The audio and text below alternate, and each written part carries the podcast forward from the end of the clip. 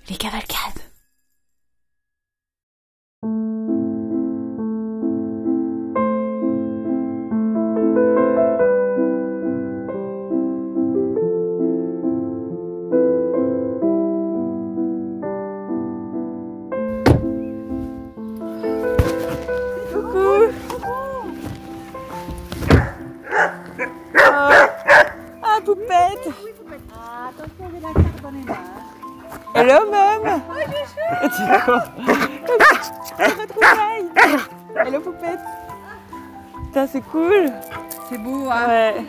C'est beau, hein. Trop beau, la campagne. Ouais. Ouais, c'est... Putain, ouais. Ça change tout, hein. Mais ça va, c'était cool,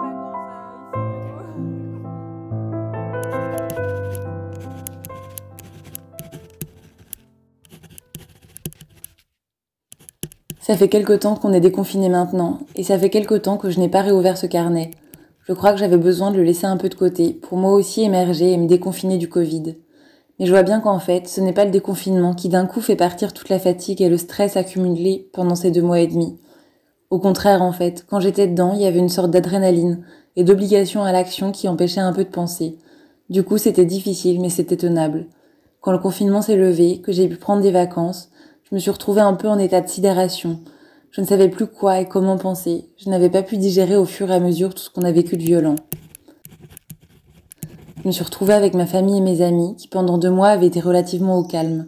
Ils étaient en forme, pleins d'énergie et super enthousiastes de l'été qui arrivait, et moi je me sentais complètement vidée. J'avais l'impression de les voir avancer à toute vitesse, et je tentais de les suivre alors que j'en étais pas capable, physiquement et psychiquement.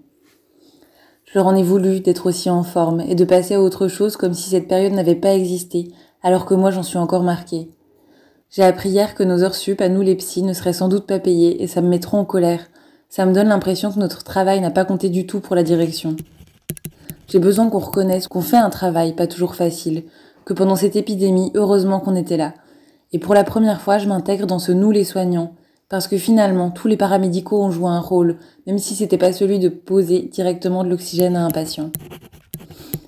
En ce moment, dans un des services dans lesquels je travaille, on écrit un journal et on fait une édition spéciale Covid pour la rentrée, pour collecter les différents vécus pendant l'épidémie. Et ça me fait beaucoup de bien d'imaginer ce travail.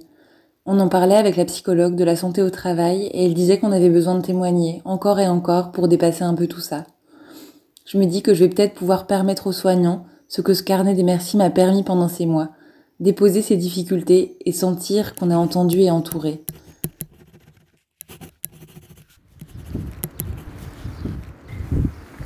Je suis à l'hôpital et euh, c'est mes dernières heures dans le service dans lequel je travaillais euh, avant que le Covid commence, parce qu'en fait je change de poste là.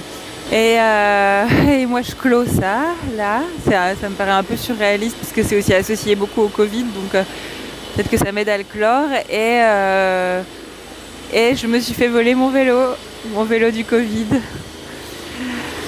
qui m'a accompagné pendant ces deux mois jusqu'à l'hôpital. Bon, peut-être que il accompagnera sans doute quelqu'un d'autre, j'espère pas pendant une épidémie. Peut-être que ça, cette fois, c'est vraiment fini et puis que maintenant, je peux juste m'occuper de bien investir ce nouveau poste et puis aussi euh, continuer quand même cette convalescence du post-Covid qui est pas facile tous les jours.